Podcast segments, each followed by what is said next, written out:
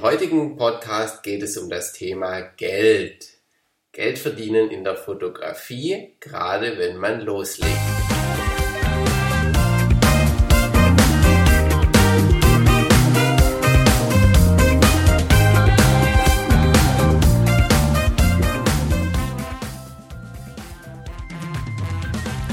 Hallo Andreas, hier ist der Markus und ich habe eine Frage bezüglich Geld verdienen als Hobbyfotograf. Irgendwann kommt mal die erste Anfrage, könntest du nicht gegen einen kleinen Betrag bei unserer Feier fotografieren? Oder du machst Influencer-Werbefotos auf Instagram, die du vielleicht mit Waren oder Geld bezahlt bekommst. Oder eine kleine Firma fragt dich, könntest du nicht für unsere Homepage Fotos machen, aber schreib doch bitte eine Rechnung. Meine Fragen wären, darf man das ohne Gewerbeschein überhaupt tun? Darf man Waren oder Geld annehmen? Darf oder muss man sogar Rechnungen oder Quittungen schreiben und sie bei der Steuer angeben? Und bis zu welchem Betrag im Jahr darf man das tun? Zuerst einmal danke an Markus für deine Frage. Also gleich mal vorweg noch für alle, die zuhören. Ich bin Fotograf, ich bin kein Rechtsanwalt und auch kein Steuerberater.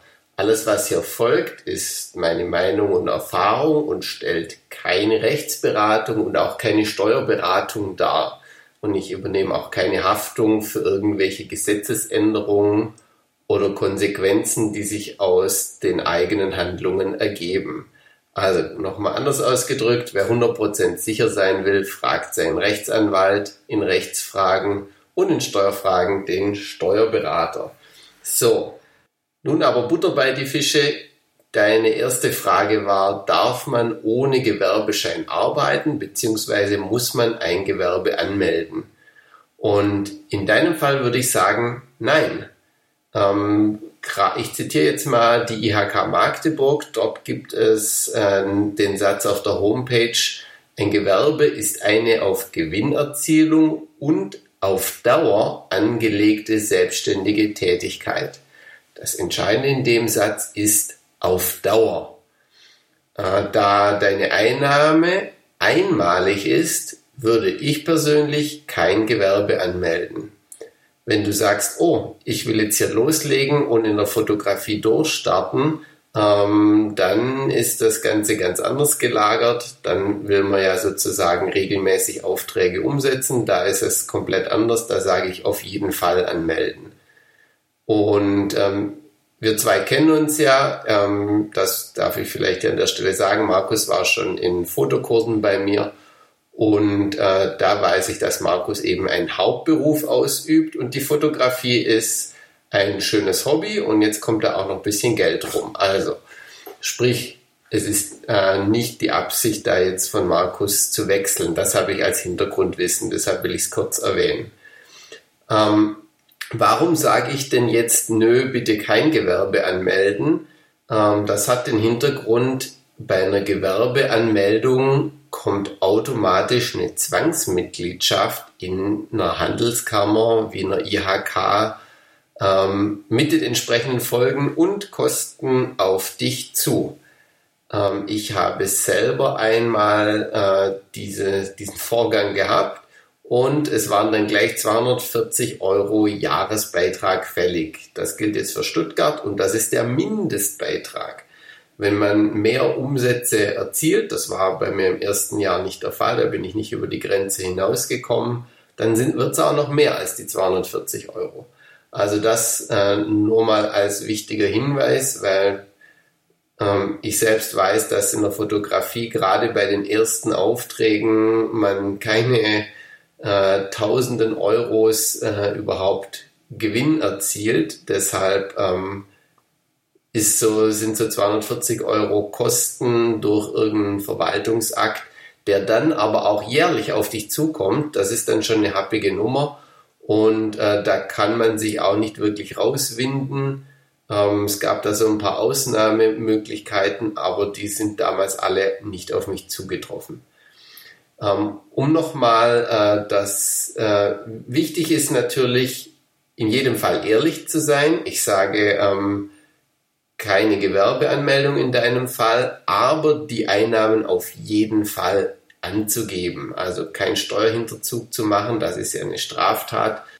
Ein Steuerhinterzug ist eine Straftat. Das brauche ich wohl niemandem extra zu. Jetzt denken wir mal in die Zukunft. Ähm, du hast nur einen Auftrag ausgeführt und du gibst den einfach bei deiner Jahreseinkommensteuererklärung an. Alles wunderbar. Alles richtig gemacht sozusagen. Ähm, was wäre, wenn jetzt aber doch mehrere Aufträge aufgetaucht sind in, in diesem Jahr? Dann hast du schon mal den ersten großen Vorteil, wenn du bei der Jahreseinkommensteuererklärung alle Einnahmen angegeben hast. Somit gibt es schon mal keine Steuerhinterziehung. Ähm, was dann noch bleibt, ist eventuell ein Verstoß gegen den Paragraph 15 der Gewerbeordnung. Da geht es nämlich darum, dass man eine Geldbuße zahlen kann. Da wird eine Maximalstrafe genannt, die mit 1000 Euro beziffert ist. Ähm, die wird aber nur dann fällig äh, bei, ist, also nur bei Vorsatz wird die fällig. Und äh, das, das muss man dann auch im Zweifel erstmal nachweisen. Ich persönlich kenne zwei Fälle, in denen äh, die versäumte Gewerbeanmeldung, da gab es eben ein Schriftstück von der Behörde, wurde darauf hingewiesen, da wurde auch diese 1000 Euro zitiert.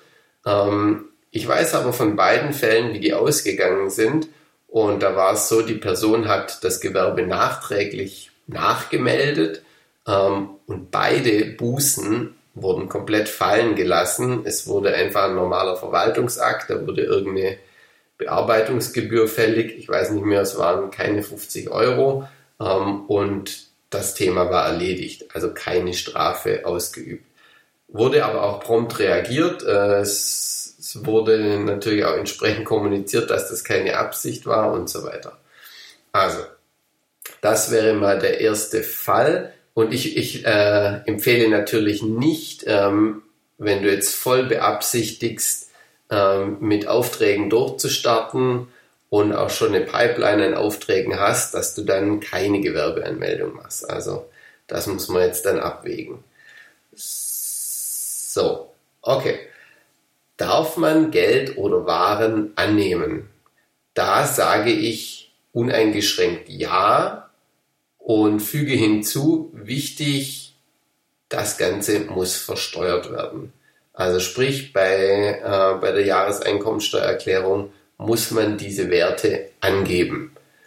Ähm, noch ein zweiter Hinweis, der mir einfällt, äh, da du das Stichwort Influencer genannt hast, da gibt's, das ist ja heutzutage schon ein Beruf, egal ob man jetzt auf Instagram, YouTube oder sonst wo unterwegs ist, man ist präsent, man hat einige hundert, einige tausend oder noch mehr Follower und Abonnenten und die hören natürlich auf das, was man so von sich gibt. Und natürlich macht man da eine Beeinflussung, also daher auch das Wort Influencer. Und ähm, ich, es gibt da die sogenannte Kennzeichnungspflicht. Ähm, den genauen Paragraph habe ich jetzt gerade nicht zur Hand. Es geht aber im Endeffekt darum, dass, dass man keine Schleichwerbung macht, also versteckte Werbung. Und das findet ja statt, wenn ein Hersteller, ein, keine Ahnung, ein Produkt, ich sage jetzt mal einen Lippenstift, mal ganz simpel 5 Euro, ich weiß nicht, was ein Lippenstift kostet, ich habe noch keinen benutzt, ähm, oder ja, selbst wenn der 500 Euro kostet, egal, ähm, es geht nicht um den Betrag, sondern es geht darum, dass der geschenkt wurde. Und natürlich nimmt ein Geschenk einen Einfluss auf eine Meinung. Weil viele denken dann, oh, wenn ich jetzt Nettes sage, kriege ich noch mehr Zeugs geschenkt. Also sprich, äh, lange Rede, kurzer Sinn, man muss kennzeichnen, wenn irgendwelche Sachen geschenkt wurden oder bereitgestellt oder geliehen oder was auch immer, gesponsert. Es gibt ganz viele Arten, was da passiert unbedingt nennen. Ähm, bei der Kennzeichnungspflicht kenne ich auch einen Fall von einem Influencer, der äh, inzwischen sagt, hey, er hat keine Lust, bei jedem Video immer zu sagen, oh, ich habe jetzt Produkt X verwendet, das ist gekauft, das habe ich mit meinem Geld bezahlt, und äh, aber das Produkt Y, was ich verwende, das ist gesponsert von Hersteller X, da kriege ich im Jahr 999 Euro was weiß ich was, Kinogutscheine dafür oder lauter so Zeugs. Also man müsste eigentlich alles separat kennzeichnen und äh, die, der Influencer ist dazu übergegangen, alles, was er tut auf YouTube, Instagram und so weiter, zu kennzeichnen als Dauerwerbesendung. Das steht jetzt einfach überall drauf und damit ist klar, das, was man da sieht, ist Werbung. Und dann muss er nicht mehr extra darauf hinweisen. Also ich will jetzt da aber, das war ja gar nicht deine Frage zum Thema Kennzeichnungspflicht, sondern es ging eher um das Thema Geld und so weiter. Deshalb will ich da jetzt nicht noch tiefer reingraben. Okay, und dann gab es noch äh, die Frage von dir zum Thema Rechnung oder Quittung schreiben. Würde ich also auf jeden Fall tun. Und so fast jedes Dokument kann als Quittung dienen auch als Rechnung. Ähm, es kann handschriftlich sein, du kannst eine formlose E-Mail mit den entsprechenden Angaben machen, kann auch ein PDF sein. Und wenn du das sozusagen komplett seriös machen willst, würde ich einfach mal googeln nach Rechnungsvorlage und dann entsprechend deine Daten dort reinkippen. So, wichtig auch hier wieder, wenn du eine Rechnung oder Quittung rausgibst, dann würde ich persönlich mit hundertprozentiger Wahrscheinlichkeit davon ausgehen, dass dein Gegenüber dieses Dokument dann bei der Steuer angibt. Also sprich, es gilt auch hier wieder, gib du es dann auch in deiner Jahressteuer an. Und äh, wir reden hier die ganze Zeit von der Steuer. Gemeint ist der Bereich Einkünfte aus selbstständiger Arbeit.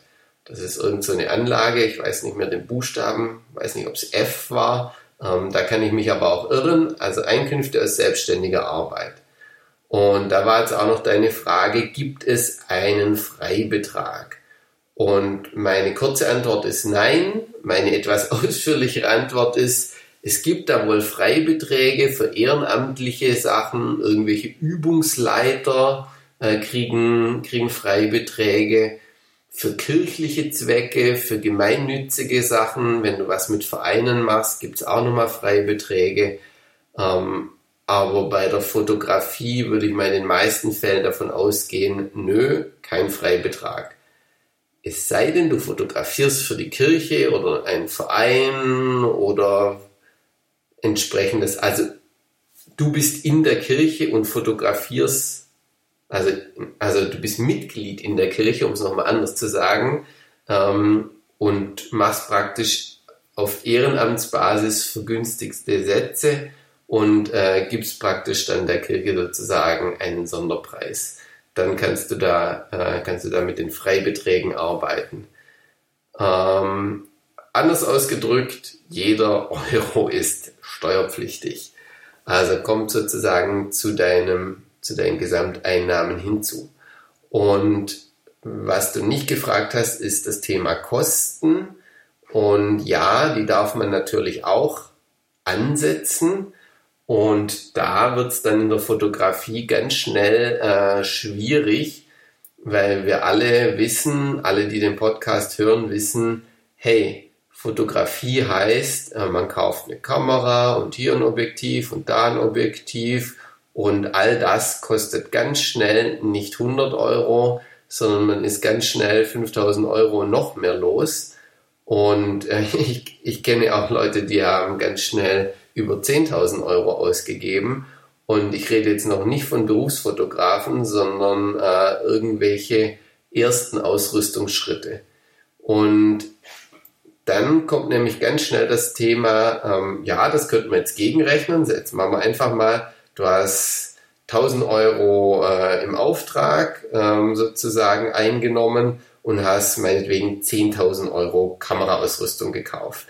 Heißt, es wären minus 9000 Euro im ersten Jahr. So, und da gibt es natürlich das Thema, äh, das Finanzamt nennt das Ganze Liebhaberei. Ähm, es, letztendlich gilt es bei jeder Selbstständigkeit eine Gewinnerzielungsabsicht zu haben. Also sprich, ähm, man muss da jetzt vorsichtig sein, was man da alles an Kosten angibt, weil wenn du da 10.000 Euro Kosten generierst und äh, sozusagen drei Jahre lang jeweils 1000 Euro einnimmst, dann hast du effektiv äh, keinen Gewinn erzielt, sondern sogar jedes Jahr Verluste gemacht. Und dann kommen die Leute auf die Idee, ja, jetzt gibt's ja wieder ein neues Objektiv, ich kaufe mir noch mal schnell was Neues ähm, und sind dann noch mehr in den Miesen sozusagen. Und das akzeptiert der Staat natürlich nicht. Er sagt nicht, ja, man kann hier nicht äh, sein, sein Hobby, was es dann effektiv auch ist, sozusagen äh, querfinanzieren. Also, wer da Ge Gewinn erzielen will, wer da ein, ein, sozusagen wirklich eine selbstständige Tätigkeit daraus machen will, das muss, die muss nicht zu, muss da kein, kein, kein Haupteinkommen bestreiten, aber es muss halt die schwarze Null sozusagen stehen. Und das kann man natürlich ein bisschen beeinflussen, indem man sozusagen nur einen Teil seiner Ausgaben angibt und dann doch auf, den, äh, auf die äh, schwarze Null kommt. So, also sprich, du kannst zu deinen Einnahmen auch die Ausgaben gegenrechnen. Ähm, wenn du das Ganze nochmal genauer wissen willst, gerne mal Steuerberater noch kontaktieren. Und ich wünsche dir und allen Zuhörern auf jeden Fall viel Spaß beim Geldverdienen in der Fotografie. Ich hoffe, äh, meine Ideen und Erfahrungen haben euch was gebracht. Und ich sage jetzt auf Wiederhören. Bis zum nächsten Podcast. Und wenn du denkst, hey, das hat mir was gebracht, dann freue ich mich extrem über eine kleine Bewertung. Du kannst mich überall bewerten, zum Beispiel auf iTunes oder du kannst mir auch eine Google-Bewertung oder Facebook-Bewertung schreiben, freue ich mich in jedem Fall. Und damit meine ich nicht nur den Markus, den ich die Frage beantwortet habe, sondern natürlich jedem Zuhörer, der denkt, oh ja, da waren sinnvolle Sachen dabei, das hat mir was gebracht und da freue ich mich, lese jede Bewertung und du kannst mir natürlich auch in den Bewertungen gerne noch Feedback reinschreiben, was ich besser machen kann im Podcast, weil den Podcast, den mache ich nicht für mich selbst, sondern für dich als Zuhörer. So, genug der schönen Worte. Ich wünsche euch einen schönen Tag und bis bald, euer Andreas.